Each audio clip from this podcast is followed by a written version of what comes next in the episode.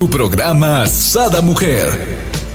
Brenda Ruiz e invitados te harán pasar un rato agradable con temas de interés, información, vivencias, experiencias de vida, tips y consejos para vivir más plena y consciente. Sada Mujer con Brenda Ruiz.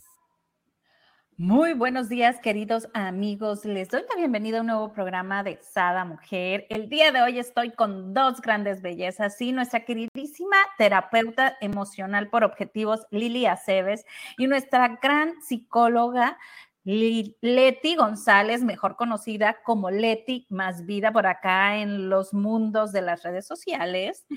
Y tenemos segunda parte de ¿Qué es la codependencia? ¿Se acuerdan de los seis primeros pasos? A ver, a ver, aquí hay que empezar a hacer este examen.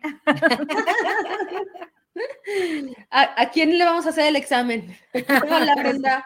A ver, por aquí, ¿quiénes ya están conectados para pues hacerles el examen? Bienvenidas, bienvenidos todos a nuestra segunda parte de este programón. Así es. Gracias, Leti, por acompañarnos. Gracias, Brenda, por hacer posible este este programa. Yo no sé qué está pasando, que hoy. Pues gracias por la invitación.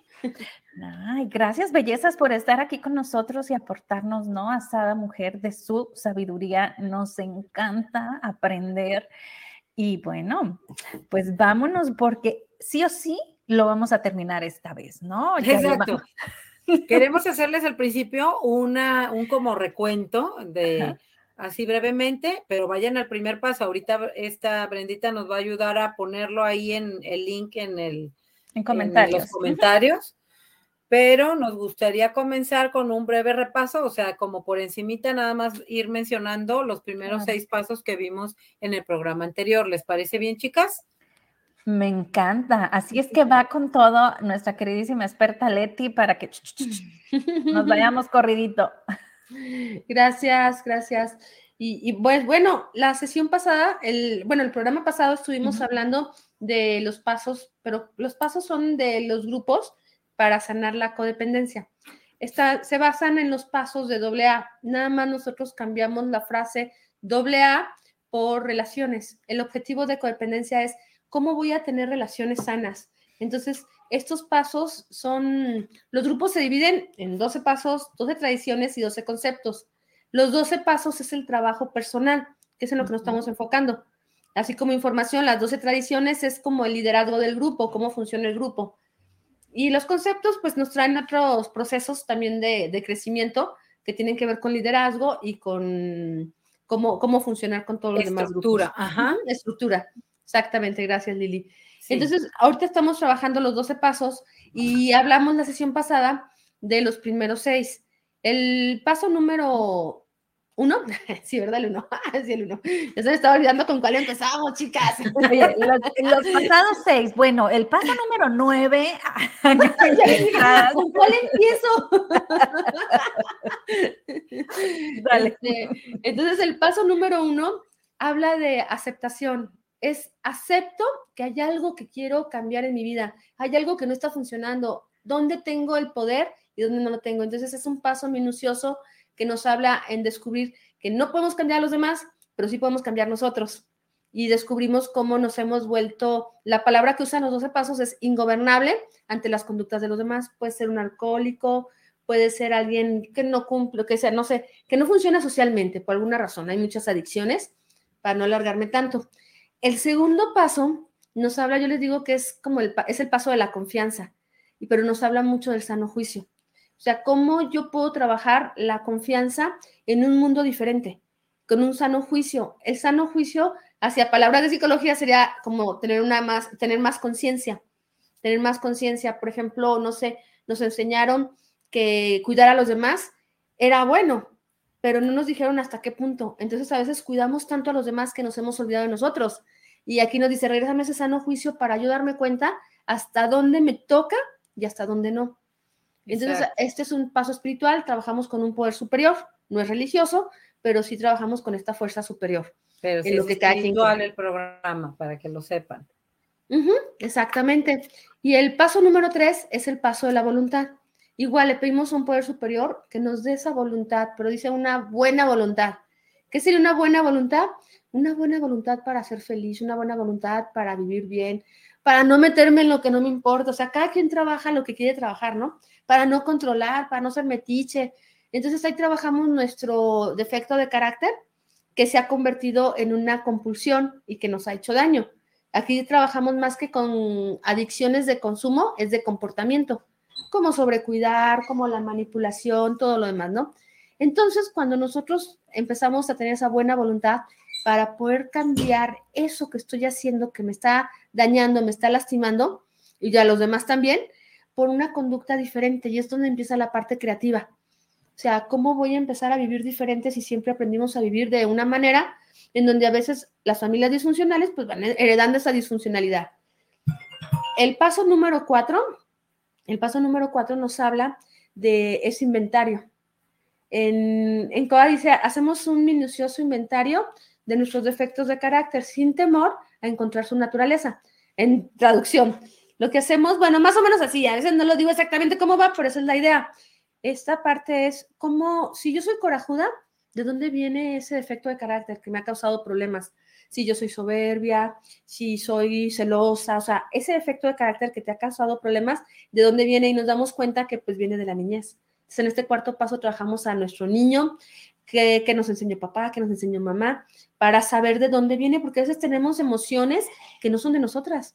Por ejemplo, depresiones que son de mamá, Aprendidas. de papá, y que las heredamos. Y entonces ese está muy bonito, ese paso es muy bonito, es el del inventario personal, Leti. Es como cuando vas a una, nos da luego este miedo a ese paso algunas veces, porque desconocemos cómo es en realidad. En realidad es como si tú llegaras a una tienda nueva y entonces vas a hacer un inventario. A ver, ¿cuántas latas de puré de tomate hay?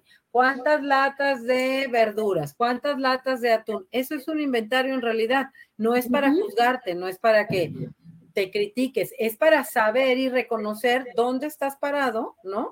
¿Cuáles son tus áreas que ya trabajaste y cuáles son tus áreas a trabajar? Eso es todo. O sea, por eso dice el paso sin temor. Sin temor hicimos. Es que a veces da miedo conocernos. Sí, sí da, sí, da. Un trabajo interesante. Entonces, el paso 5, con ese inventario que hicimos y eso que descubrimos, lo compartimos con otro ser humano, ya sea el padrino, le llamamos en el grupo, pero se sugiere que sea con un padrino. Hay quienes lo hacen con un terapeuta. Eh, la idea es hablar de quién soy.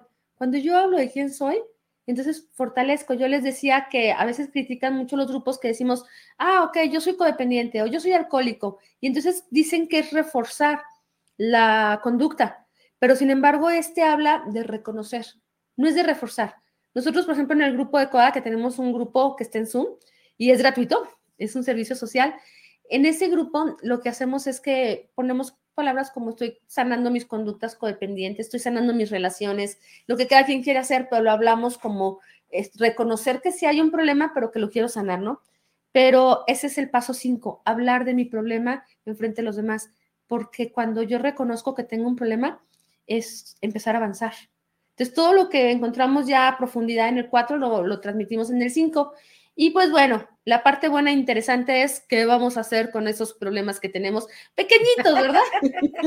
Ahora sí, ¿Cómo vamos a sanarlos, verdad? Pequeñitos. Pequeñitos.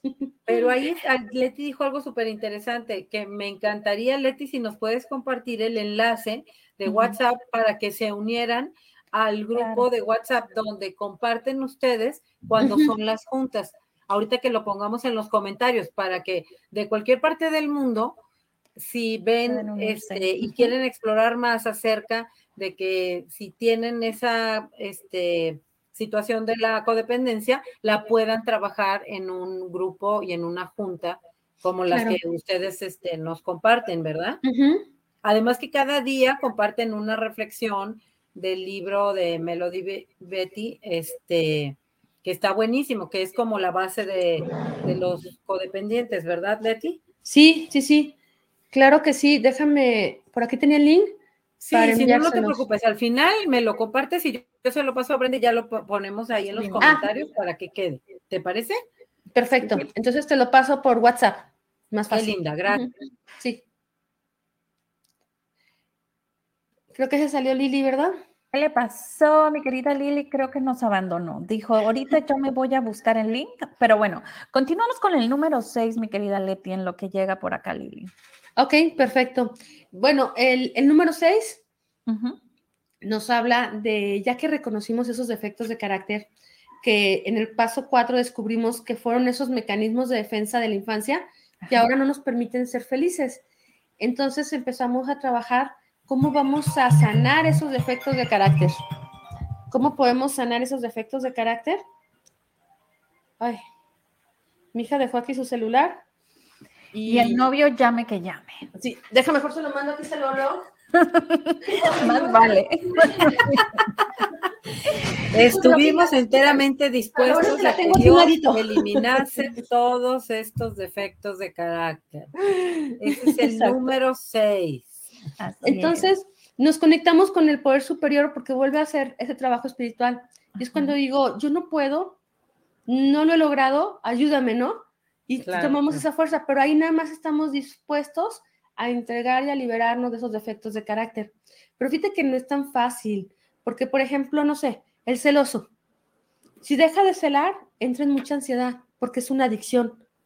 Entonces dice, no es que si yo no lo cuido me va a poner el cuerno, se va a ir con otra persona. Sobre todo piensan que si dejan de ser celosos, pues ya como si por los celos es por lo que están las personas con ellos. Pues claro que no, al contrario, por los celos es por lo que se alejan las personas. Exactamente, entonces cuando quitamos el defecto de carácter aparece cierta ansiedad, que es el proceso de abstinencia. En el, el doble A cuando no está bebiendo, siente esta necesidad de beber y esa ansiedad. Cuando nosotros, por ser no controlamos, es como, es que si no lo hago yo, no lo van a hacer bien. Como fuera de control y eso nos pone mal. Sí, es cierto. Y entran esos miedos que vienen en el paso cuatro. ¿De dónde vienen? Entonces, cuando nosotros empezamos a, a, trabajar esos defectos de carácter, el hecho ya de reconocerlos y decir, quiero cambiar esto, por ejemplo, el alcohólico, que lo podemos ver más claro, que dice, quiero dejar de beber, pero no puedo. Y entonces empezamos a trabajar esa fuerza, esa voluntad que vimos en los primeros pasos, ese autoconocimiento del cuarto paso. Aquí ya se juntan todos y, trabajamos el cómo voy a integrar esto a mi vida. Me tienes así, Leti, con la boca abierta. Justo, fíjate, ayer me mandó un mensaje, bueno, toda una historia, una queridísima seguidora fiel de Sada Mujer, que por aquí yo creo que ya ha de andar. Y me platicaba su historia y me decía, Brenda, es que yo me agarré de Sada Mujer cuando pasé por estas etapas de ansiedad me dice, me han ayudado mucho tus programas, me encanta y empezó a, hablarme de diferentes panelistas. Dice, pero sé que necesito terapia porque me has enseñado a identificar cuáles son, ¿no? Donde estoy flaqueando. O sea, esta parte que me acabas de decir es así como que clean, ¿no? O sea, ya identifiqué, ya logro identificar gracias a los programas, pero sé que aparte necesito que alguien me, me empuje. Entonces le digo yo, pues dime qué tipo de terapia va contigo, ¿no? Un psicólogo, o sea, son diferentes. Hay, hay personas que necesitas hablar, hay otras que te gusta mejor escuchar, otras que les encanta, por ejemplo, que, te dicen, ve la película o ve el, episodio. Entonces son diferentes terapeutas los que existen aquí en Sada Mujer, ¿no? Es una gama inmensa. Dime y yo te, ahora sí te digo con quién, pero qué maravilla que ya vayas en este paso 6, ¿no? O sea, me encanta. Sí, porque bueno, si nada cambia si yo no cambio. Claro. Así de fácil. Y nada cambia si yo no cambia todo. Y generalmente en la codependencia estamos buscando el cambiar a los demás para que todo cambie. Que el otro ya no beba, que el otro se porte bien, que trabaje para que así yo tenga dinero, que no se vaya con la otra para que yo sea feliz. Y se fijan, detrás de eso hay una necesidad. Y, y, aquí nos dice, haga lo que haga el otro, yo no tengo poder. El otro va a cambiar cuando quiera cambiar, pero donde sí tengo mi poder es en cambiar yo. O sea, ¿por qué permito que el otro me lastime? ¿Por qué permito que el otro me haga daño? ¿Cuál es mi necesidad no resuelta? Mis miedos. Entonces, no es nada más quitar el defecto de carácter. Cuando quitamos el defecto de carácter es como lo que hace que adormezamos, adorme, no, adormeza, adormecer el dolor. ya no podía conjugar el verbo. que podamos adormecer el dolor que tenemos que muchas veces viene desde la infancia. El miedo al abandono, a la soledad, a la traición. Entonces, el defecto de carácter es como un sedante. Cuando ese sedante se quita, entonces aparece nuestro miedo y es cuando empezamos el camino de la madurez. Por eso nos estamos preparando para soltar nuestra adicción. Y a veces no podemos hacerlo solo porque no lo sabemos. Necesitamos hacer esa parte de equilibrio. Entonces voy a quitarnos el control, pero ¿por qué lo vamos a cambiar? Por la confianza, por el aprender a poner límites, por el aprender, no sé, alejarnos de situaciones. O sea, ¿por qué quiero controlar lo que no puedo controlar? Mejor me alejo de lo que me hace daño o me acerco poquito y entonces empezamos a aprender hasta dónde podemos estar. Por ejemplo, no sé, hay gente que tiene relaciones muy conflictivas con sus papás. Entonces van valorando cómo pueden convivir sin que papá y mamá nos lastimen, ¿no? Y a estar cerca de ellos, sin tener que estarlos regañando, sin tener que estarlos queriendo cambiar, porque luego los hijos nos convertimos en los papás de los papás, ¿no? Y es otra, otra adicción. Ajá, sí, tengo un hijo que hace cuenta que fuera el, quisiera ser mi padre, pero le damos un date quieto, pero con el papá, sí, yo a veces digo, hijo, es que tú eres el hijo, entiéndelo, ¿no? Exacto. Y cuando se rompen los roles genera mucho conflicto. Y en las familias disfuncionales generalmente se caracteriza porque los roles están cambia se cambian Ahora ando jugando muy malos verbos, ¿eh? Sí, ¿verdad? Ahora los traigo oye, revés desde la mañana. es casualidad. Yo siempre digo, ¿no? Entonces, si andamos conjugando mal es porque así lo tenemos que escuchar para que nos caiga el 20. Sí, ¿verdad? ajá, definitivamente. Pero te, comentaba esto, ¿no? A veces eh, somos tan perfeccionistas y controladores y sabemos el, el el deber ser, ¿no? Como por ejemplo te, ponía el ejemplo de mi hijo, o sea, un niño chiquito que me acompañaba al súper y él quería que yo comprara determinado jabón porque había visto en la tele que decía que sacaba, que limpiaba, que la mancha, ¿no? Entonces él quería controlar porque él sabía, porque él había visto, ¿no? y, y si la mamá o el papá no se comportan según sus, ¿no? Como debe de ser, entonces él, él es así como, o sea, ¿cuándo vas a reaccionar? Tienes cuarenta y tantos años, ¿no? entonces, ¿en qué momento agarras ese rol? Digo, cabe mencionar que yo me divorcio cuando mi hijo tenía como seis años y a él le tocó ser el hombre de la casa por mucho tiempo. Digo el hombre porque éramos él yo y mi hija, ¿no? Entonces eran dos mujeres y él como hombre chiquito, o sea, era un niño, ¿no? Pero ¿cómo vas adquiriendo estos roles sin que nadie te los imponga, ¿no? Sí, porque bueno, a veces sí son vicios que el hijo lo elige y los papás lo permitimos. En tu caso, como tú dices, yo lo tengo bien identificado y no lo permito. Pero cuando no hay ese conocimiento, a veces las mismas mamás disfrutamos el que nos cuiden, el que nos... Y, no nos damos cuenta que es un daño, porque eso no es una obligación de nuestros hijos. Y también para nosotras, porque nosotros somos capaces de hacernos responsables de nuestra vida. Y hay muchas familias en donde falta el papá y el hijo es el que se hace responsable de los hermanos, de la mamá, y no le tocaba, pero así usaba oh. Sí, e, es algo que yo nunca permití, ¿no? Era así como, a ver, tú eres el hijo, ¿no? recuerdo los primeros fines de semana que se iba con su papá y cuando llegaba era como que me leía la cartilla. O sea, ¿qué hiciste, mamá? ¿Dónde fuiste? Y yo, a ver, espérame, te voy a decir porque me da la gana, pero no tengo que, ¿ok? Tú eres mi hijo, te puedo platicar, pero no te estoy pidiendo permiso, o sea, a ver, ubícate, ¿no? Y, más es el punto ese, ¿no? Porque decía yo, imagínate cuánto ha de estar él cargando. O sea, dejé a mi mamá sola, pobrecita. Se quedó un fin de semana sola. Le pudo haber pasado algo. O sea, más que nada era ese de que él supiera que, que él disfrutara su niñez, ¿no? Exacto. Entonces, ¿cuántas veces dejan de disfrutar su niñez? Dejamos, no sé, Inclusive en las heridas de la infancia se habla que cuando se le da un rol que no le toca a un hijo es un abuso, porque se rompieron las etapas que le tocaba vivir. ¿Y cuántas? En el pasado se usaba mucho. Brenda era, era y definitivamente eh, tiene mucho que ver eh, esos roles de los papás, ¿no? Yo, yo veía que eh, su papá le decía, es que tú eres el hombre de la casa, ¿no? Cuando se iba a trabajar, ¿no? Bebé, chiquito, o sea, tú eres el hombre de la casa, ¿no? Y la niña y se llevan tres años, él y su hermana. Y yo decía, ¿cuánto estás poniendo en él? Íbamos a una piñata y él estaba detrás de su hermana y le decía yo, vete a disfrutar. A tu hermana la cuido yo, yo soy la mamá. Tú disfruta. Entonces me costó mucho esa parte porque él traía muy inculcado el chip y, creencias, como tú dices, a lo mejor a, su papá se lo inculcaron, ¿no? Porque él es el chiquito y fue cuidado por todos sus hermanos, ¿no? Creo que la fecha, ¿no? Es cuidado por todos sus hermanos. Entonces era como que mi hijo tenía que cuidar a su hermano y yo, a ver, no, no, no, espérame, espérame, aquí hay una mamá, ¿no? que se pueda hacer responsable. Claro. Sí.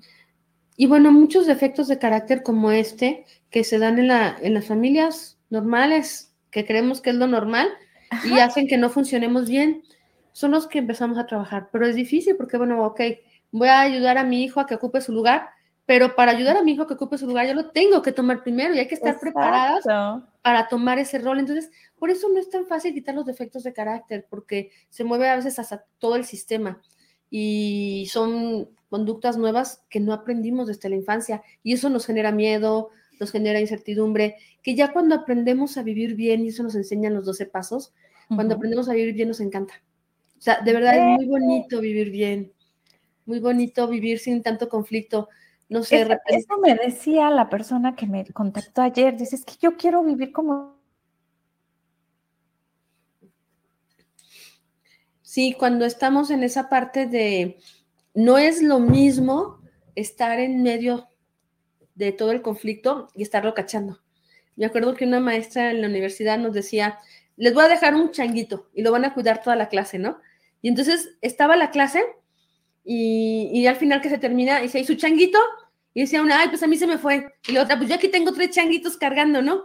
Entonces, eso nos hablaba de cómo nos vamos haciendo cargo de cosas que no nos tocan. Y justamente lo que nos enseña el, el programa es a soltar, hacernos responsables de lo que no nos toca, de lo que nos toca y soltar lo que no nos toca. Yo espero que se esté viendo, ya me dejaron sola, ya me abandonaron, Lili.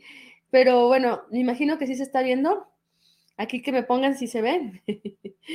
si me ven, ya me quedé solita, pero parece que seguimos en transmisiones. Es que yo voy a manejar hora sola.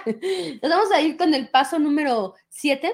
El paso número 7 nos habla de hacernos cargo de cómo ahora no nada más tener la, intención de, cambiar ese, ese efecto de carácter. Aquí nos dice, estoy enteramente dispuesto a entregar ese defecto de carácter. Y es cuando tomamos acción. En el programa nos dice, aquí vas a tomar acción de este defecto de carácter y lo vas, lo vas a trascender. Entonces, cuando estamos en esa parte de trascender ese defecto de carácter, nosotros estamos elaborando una nueva vida. Es cuando volvemos a nacer, porque estamos aprendiendo como los niños que empiezan a caminar y, de repente se caen. Y entonces siguen caminando y luego este, vuelven a caerse y vuelven a caminar y ya cuando aprenden a correr es padrísimo. Imagínate si en la vida no hubieras aprendido a correr, ¿cómo hubiera sido? Entonces aquí lo que nos dice es, hay que trabajar, hay que trabajar ese efecto de carácter, hay que soltarlo. Para, para eso, pues hay recaídas, hay avances, pero es bonito porque yo cuando les digo a mis pacientes, por ejemplo, hace rato tuve una paciente que, me estaba hablando, ella tiene una, una pareja, su esposo, con un problema de alcoholismo, ¿no? Entonces me estaba hablando de cosas que había logrado como soltar, entregar, pero ella me decía, es que volví a recaer y cuando lo platicamos le dije, no, es que soltar duele, pero no, esa no es una recaída porque después lograste sentirte bien. Ya no estás checando qué hizo, qué no hizo, sino que ya estás este, haciéndote cargo de ti.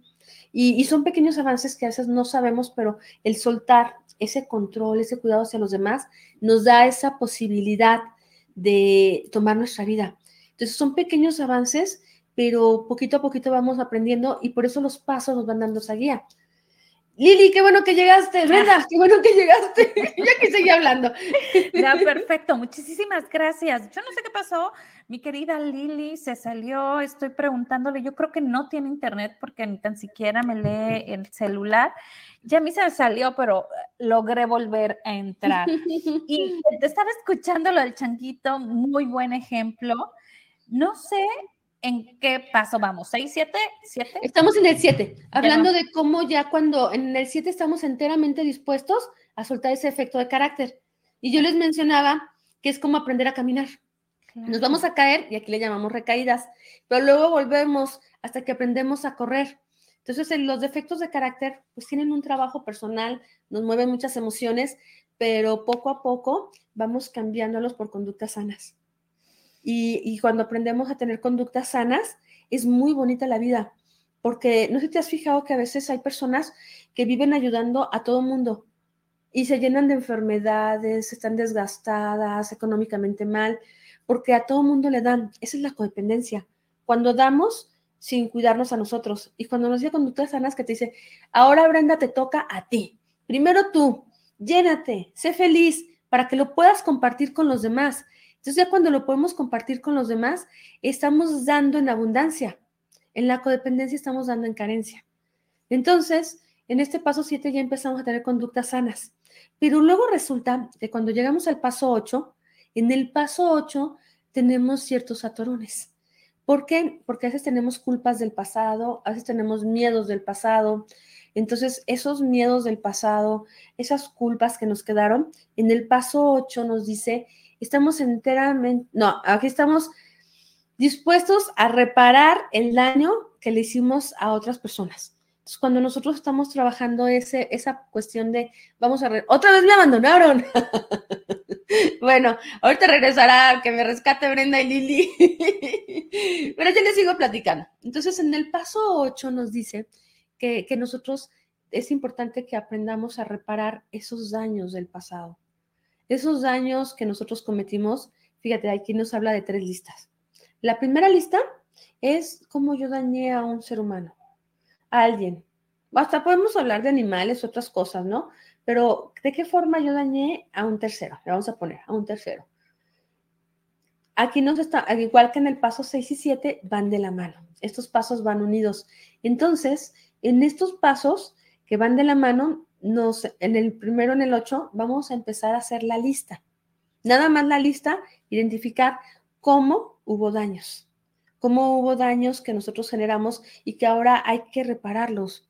Porque si no es como cuando vas a la tienda.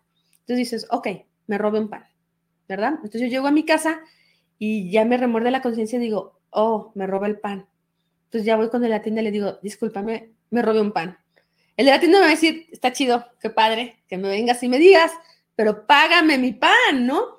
Porque pues no porque seas honesta, pues ya yo recuperé lo de mi pan. Entonces, nosotros hacemos esa reparación, nos dice, para que realmente el perdón llegue, hay que hacer una enmienda. Es la palabra que utiliza el programa. Hay que reparar ese daño, ese daño que yo le hice a terceros. Y, esa es la primera lista que vamos a hacer, que si a los hijos no los atendimos, que si a veces les llegamos a gritar, que si a la pareja fuimos muy controladoras. Entonces, no es nada más decir, perdóname porque fui celosa o porque fui controladora, perdóname porque te grité, hijo. No es, perdóname, hijo, porque te grité. Y ahora, ¿qué vamos a hacer para que eso no pase? Hay que reparar el daño. Entonces, aquí nos estamos preparando para hacer una reparación. Primero haciendo la lista. La primera lista, como ya te lo había dicho, la primera lista nos habla de las personas que dañamos. La segunda lista de las personas que nos dañaron. ¿Cómo permití yo a un tercero que me dañara? ¿Cómo permití que alguien, no sé, pasara por encima de mi economía, de mi integridad, pasara por encima de, lo que yo, me, lo que a mí me correspondía? Y entonces en esa parte estamos haciendo ese trabajo de cómo ¿por qué permití lo que permití? Entonces, la tercera lista es por qué permití que alguien me lastimara. Todas las personas que me han lastimado, vamos a hacer esa lista. Y la tercera, esa fue la segunda. La primera, ¿qué daños hice yo? La segunda, ¿qué daños me hicieron a mí? Y la tercera es qué daños me hice a mí misma. Fíjate, esa lista es súper importante Porque ¿de qué forma me dañé a mí misma con esas conductas? ¿De qué forma me lastimé a mí misma con esas conductas? Entonces, ¿cómo nos olvidamos de nosotros? ¿Cómo nos hemos criticado? Esa lista para mí fue la más fuerte, porque darme cuenta que yo había sido mi peor enemiga, porque yo era la que más me exigía, yo era la que más me etiquetaba. Entonces, ese trabajo era un trabajo de reconocer que si yo quiero que los demás me traten bien, tengo que empezar por tratarme bien yo. Y entonces, ya que tenemos esas tres listas, nos vamos al paso nueve. En el paso nueve ya hacemos una reparación. Yo digo que este es un paso que también es un paso de acción y es un paso donde empezamos a transformar muchas cosas, porque ahora tengo que tener la creatividad. Ok, si robé algo, lo pago. Entonces, si alguien le grita, ¿qué voy a hacer para no gritar? O sea, no le voy a decir nada más perdóname, pero ahora, ¿cómo voy a manejar mi carácter? ¿Cómo voy a manejar mis miedos? Si alguien, no sé, si fuiste infiel, ah, porque yo no soy infiel, ah, no los voy a decir aquí, ¿verdad? Pero bueno, si hubo una infidelidad, tú no, alguien más que no conocemos, ok, si hubo una infidelidad, entonces aprender a ser fiel. Si estoy reconociendo que fue un daño, pero fíjate, esas tres listas tienen el porque van de la mano, ¿eh? porque la lista de yo le hice un daño a una persona, obviamente esa persona iba a reaccionar y me iba a hacer daño a mí y obviamente mi conducta me iba a lastimar a mí. Entonces, cuando a mí me lastima esa conducta, estoy haciéndome daño a mí. Qué bueno que regresaste, Brenda. Oye, me. Están buenísimas las tres listas. Qué bueno que me escuchaste. Me alegra. Aquí sigo pegada aunque esto no sé qué está sucediendo. Eh, me querían hacer una broma, ¿eh? No es, 28 de diciembre. ¿eh? Lo más triste es que no cantes Victoria. Y vámonos al 9. Estamos ya en el 9. En el paso 8 yo les decía que hacemos las listas.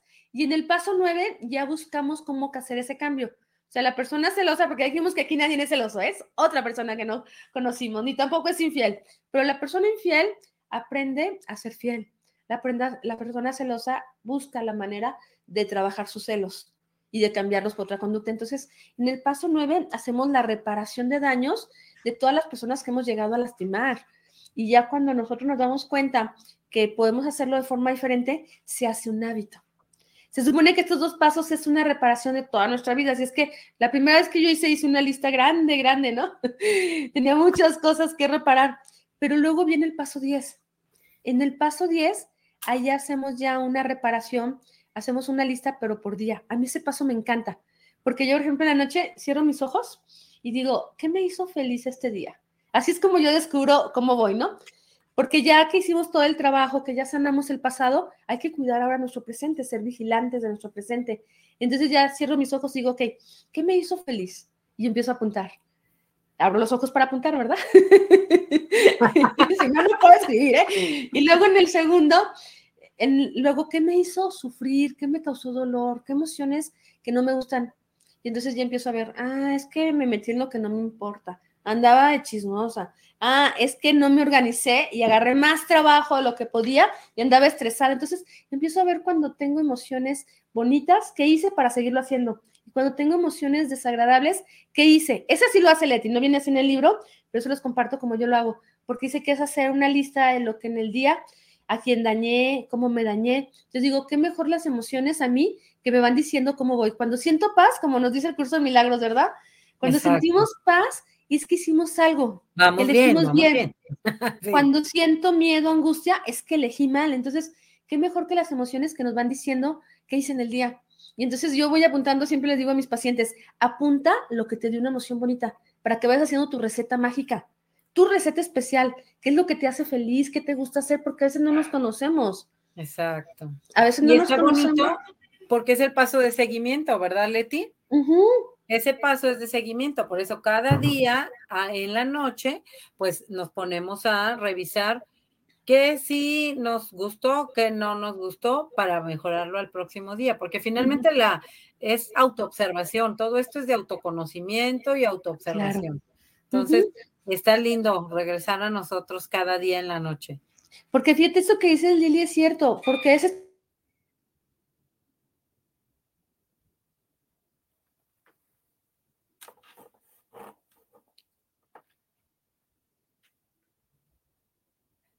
Leti, te nos quedaste congelada. ¿Puedes revisar tu conexión a internet?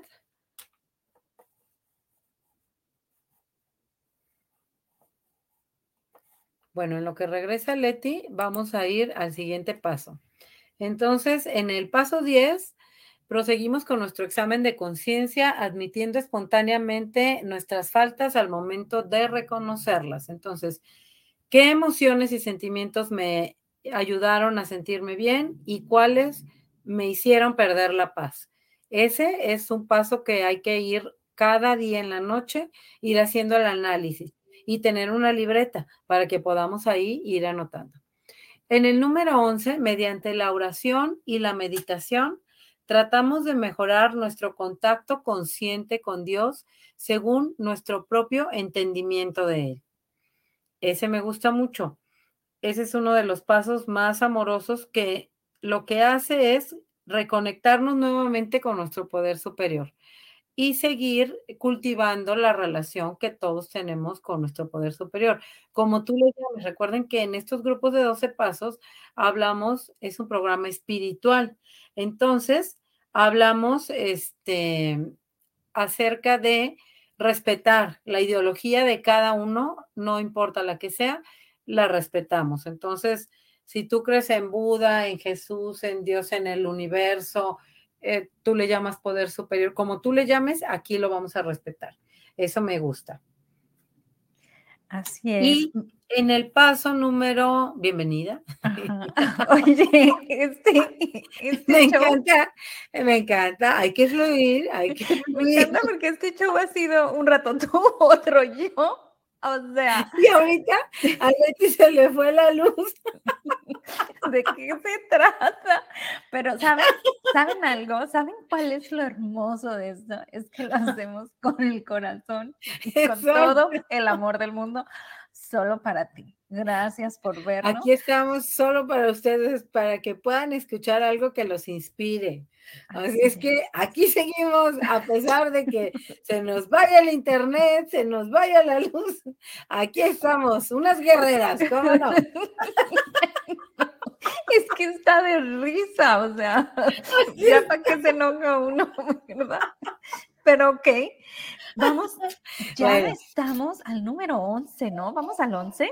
En el 11 es el que acabamos de decir y vamos a darle una repasadita. Dice, mediante la oración y la meditación, tratamos de mejorar nuestro contacto consciente con Dios según nuestro propio entendimiento de Él. Y le pedimos tan solo la capacidad para reconocer su voluntad y las fuerzas para cumplirla. Fíjate qué bonito paso y qué inspirador, Brenda es como estar haciendo un cuarto paso chiquito cada día en la noche. O sea, ya limpiamos la casa, ¿no? Con el cuarto paso, entonces ya nos dimos cuenta que no estamos haciendo tan bien, en qué áreas podemos mejorar.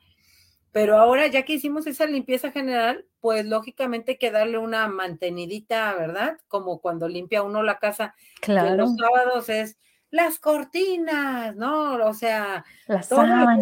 O sea, imagínate que los baños y las sábanas lo hagas diario. Pues no, no terminaría uno. Ese sería como el cuarto paso. Y ya el de mantenimiento, que es como lavar los trastes, porque diario salen trastes y se tienen que estar lavando todos los días, eso sería como este paso, que es ir a nosotros mismos y entonces empezar a analizar qué sí me funcionó, qué no me funcionó de este día. Bienvenida Leti nuevamente. Estamos en el paso 11, Leti, pásele. Estamos en el paso 11. Pásele a lo que ya barrimos y mantenimos, mantuvimos acá. Pásele a lo barrido. Todas tenemos que ir, ¿verdad? Claro. si no, no Sí, es el celular porque mi compu no sé qué le pasó. Se fue la luz y ya no me pude conectar al internet. Ay, Ay gracias. Estás desde el teléfono, gracias, estoy, Estoy desde el teléfono, se puede entrar. Y, bueno, entonces el, el, paso 11, ay, a mí me encanta ese paso porque habla de la meditación, habla del encuentro con nosotros mismos, habla de esa parte de aprender a escucharnos. Yo creo que cuando estamos en una conducta adictiva, lo primero que hacemos es no escucharnos. Somos evasivos totalmente con nosotros. Es cierto, sí, es correcto. Qué bien definido. Me gusta. Estamos tan preocupados por los demás que no nos vemos a nosotros. Entonces, este paso me para para, como decías, ahorita te escuchaba que decías que siento, que pienso, cómo escuchar mi silencio y empiezo a escuchar mi conexión conmigo, con el mundo. Y, es muy bonito. Yo era algo que yo decía, ay, qué aburrido de ser meditar, ¿no? Creo que no eres la única. y dije, uh, oh". Entonces yo me imaginaba que iba a ser muy aburrido, pero me doy cuenta que cuando estamos cansados, cerrar un poquito los ojos, escuchar nuestra respiración, ya es meditar. Claro. O sea, no se ocupa de tanto y, y, en el programa nos enseñan mucho a, voy a tomar una decisión, cierro mis ojos, veo cómo me siento, con calma decido. Algo que nos enseña el programa es a no reaccionar impulsivamente. Exacto. O sea, reaccionábamos, estaba enojada y ¡pum! aventaba. Estaba este, estresada y hacía, quería hacer todo rápido. ¿Y cuántas veces no nos lastimamos por querer hacer todo rápido, por el enojo? ¿Cuántas veces no nos desgastamos emocionalmente, físicamente, por querer controlar a alguien más, por querer que las cosas sean como nosotros queremos? Y entonces estamos tan metidos en lo que está afuera y en la emoción, y este paso me dice, eh, respira. Qué rico. Ay, qué rico. Respira, estás viva. Y cultiva esa relación con tu poder superior, ¿no? O sea, como tú lo entiendas. Y de la forma en la que, digo, hay tantas maneras como personas hay, ¿no? Hay quien a lo mejor yéndose a caminar al parque contacta con su poder superior, hay quien en medio de la oficina se pone una meditación con los audífonos y contacta con el poder superior. Hay quien cierra sus ojitos, como tú ahorita lo dijiste, respira y ya hizo su contacto. Entonces, pues es ese este recordatorio amoroso de seguir conectando, seguir conectando con la fuente, como tú le llames. Aquí le llamamos en los grupos de 12 pasos poder superior, pero pues bueno, es lo mismo. no, o sea, ¿Y qué creen? Este, Dios, ajá. Llegamos al paso número 12. Hay muchas salidas y entradas, pero ahí vamos, ya estamos llegando al 12. Me ti. Lo logramos. Esperen todos ustedes que nos están viendo se estén riendo con nosotros. ya se va una, ya regresa la otra. Aquí estamos supliéndonos. Lo bueno es que ahí vamos sacando el tema y no se ha parado. Eso es lo importante. Que ha quedado una, o sea, no nos hemos ido las tres juntas. Exacto. Ah, por lo menos ha quedado una. Una. Qué malas me abandonaron. ya sé, no fue el internet. Bueno, esto es lo que ahora tenemos, como, como decías Brenda al principio, estamos tan cerca de todos, pero también estamos aprendiendo tanto la tecnología. Exacto, exacto. Y, yo creo que esto viene mucho con el despertar espiritual, porque el despertar espiritual, que es el paso 12, nos enseña qué es lo que yo aprendí, cómo estoy despertando. No sé ustedes, pero para mí la pandemia de inicio fue difícil porque mi negocio cerró de todo a todo. Yo tenía un negocio de desarrollo humano, meditación, grupos, y pues fue lo primero que cerraron, ¿no? Entonces yo me acuerdo que cerramos y, y, dije, ¿qué voy a hacer?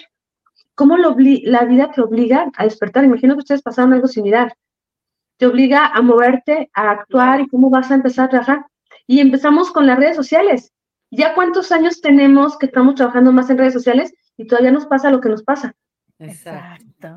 Porque no todo depende de la red social es como, como el clima, nunca sabes, ¿no? Nunca sabes. Es voluble. Y, internet igual. Y no lo puedes controlar por más que tengas tres, cuatro. Este... Pero las felicito y me felicito porque hemos fluido muy bien a pesar de todos los retos de este programa. Sí, sí. Fue divertido.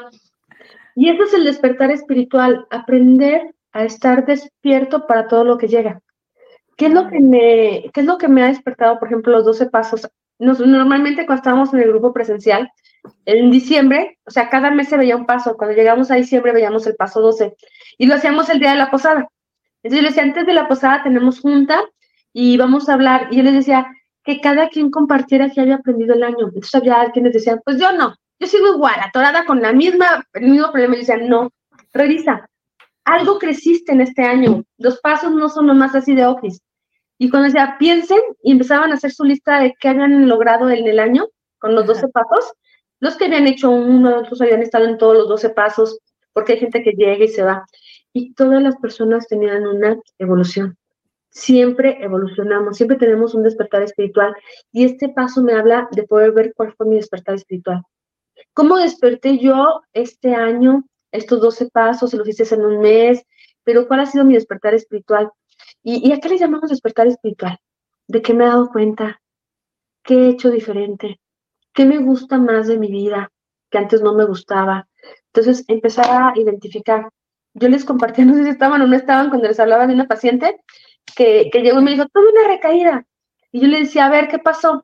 Lo que pasa es que ella soltó y eso duele. A veces ah, soltar duele, pero no era una recaída. No, se estaba liberando. Exactamente, solté el no controlar ese día a mi esposo, pero sentí mucha angustia, mucha tristeza. Decía, eso es un despertar espiritual. Pero sobre todo lo bonito es que ella logró sentir paz. Ya que lo soltó y se hizo oración, se lo entregué, le dije a mi padre, tú sí puedes, estamos muy lejos y tú sí puedes y yo no puedo y te entrego a tu hijo. Y ella se fue a hacer lo que estaba haciendo y lo pudo disfrutar y dice, ese es el despertar espiritual. Y a veces no nos damos cuenta que son cosas tan pequeñas, pero que nos pueden dar tanta felicidad. Claro.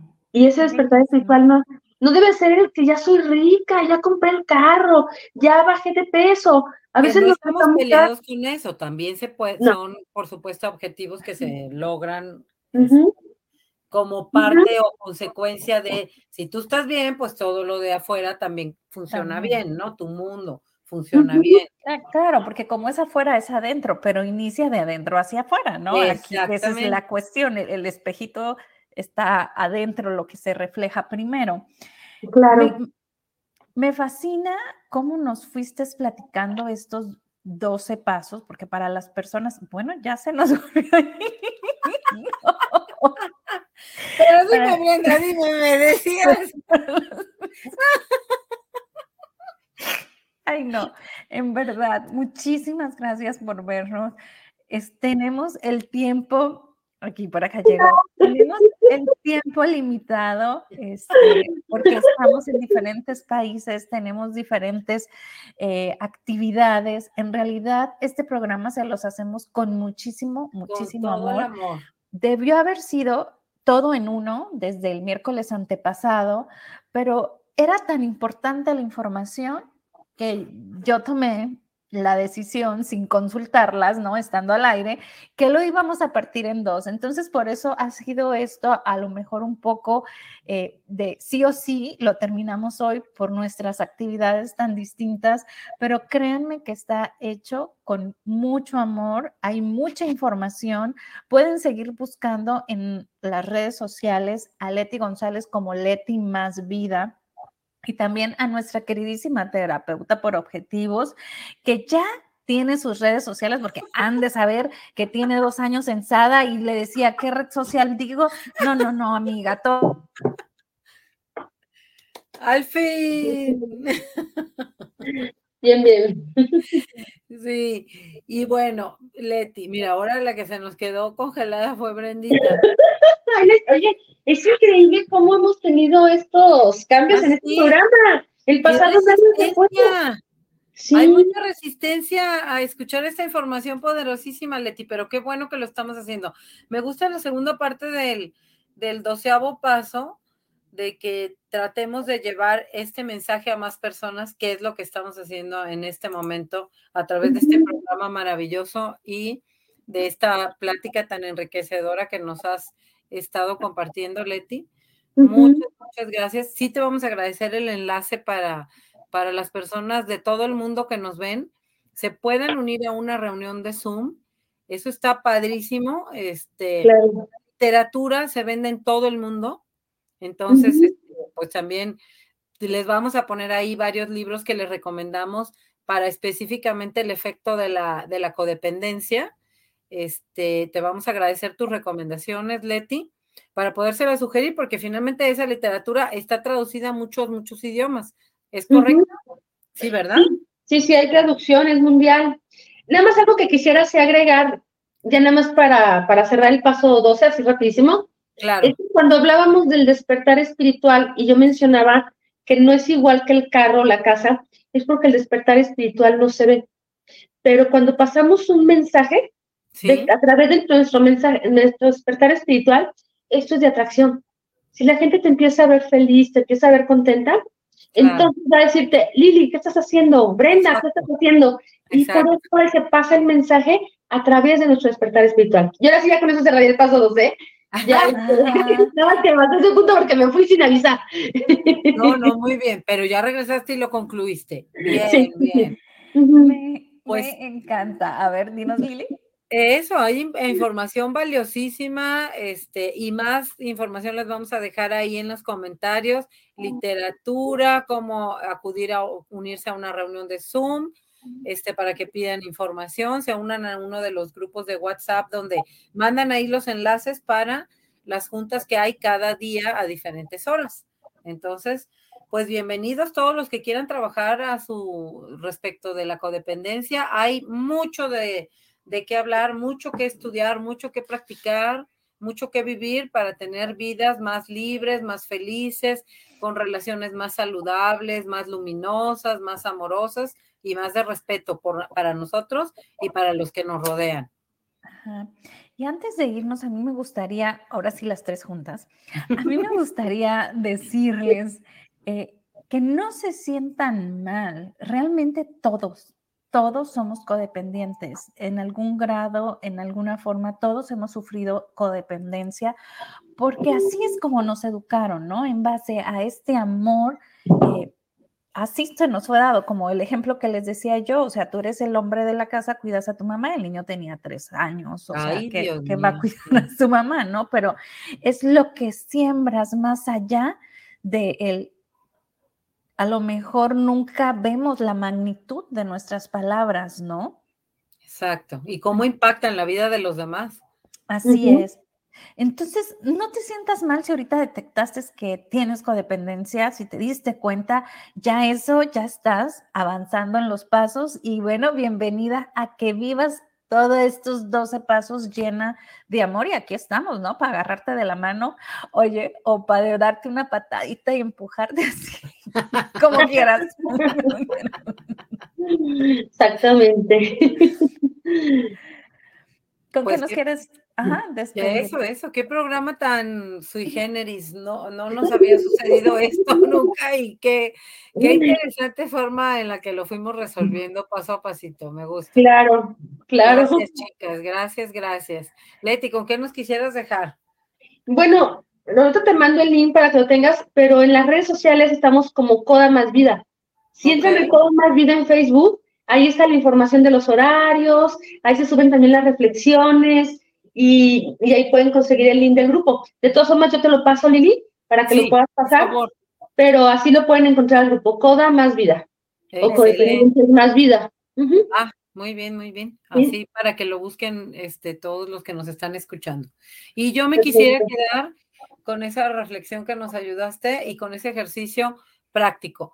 A ver, ¿qué tomaría para que hoy en la noche, cuando estén en su camita, se acuerden de este programa maravilloso que hicimos? Y reflexionen.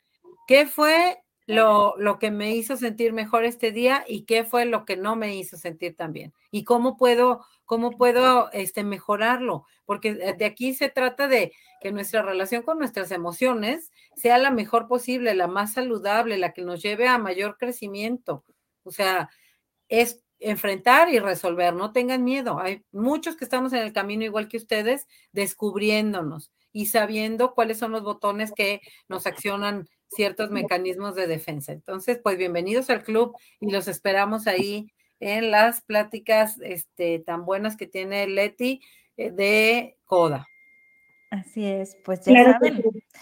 Fíjense en comentarios todo lo que le hemos puesto. Abrazotes fuerte, fuerte a la distancia y felicidades, chicas.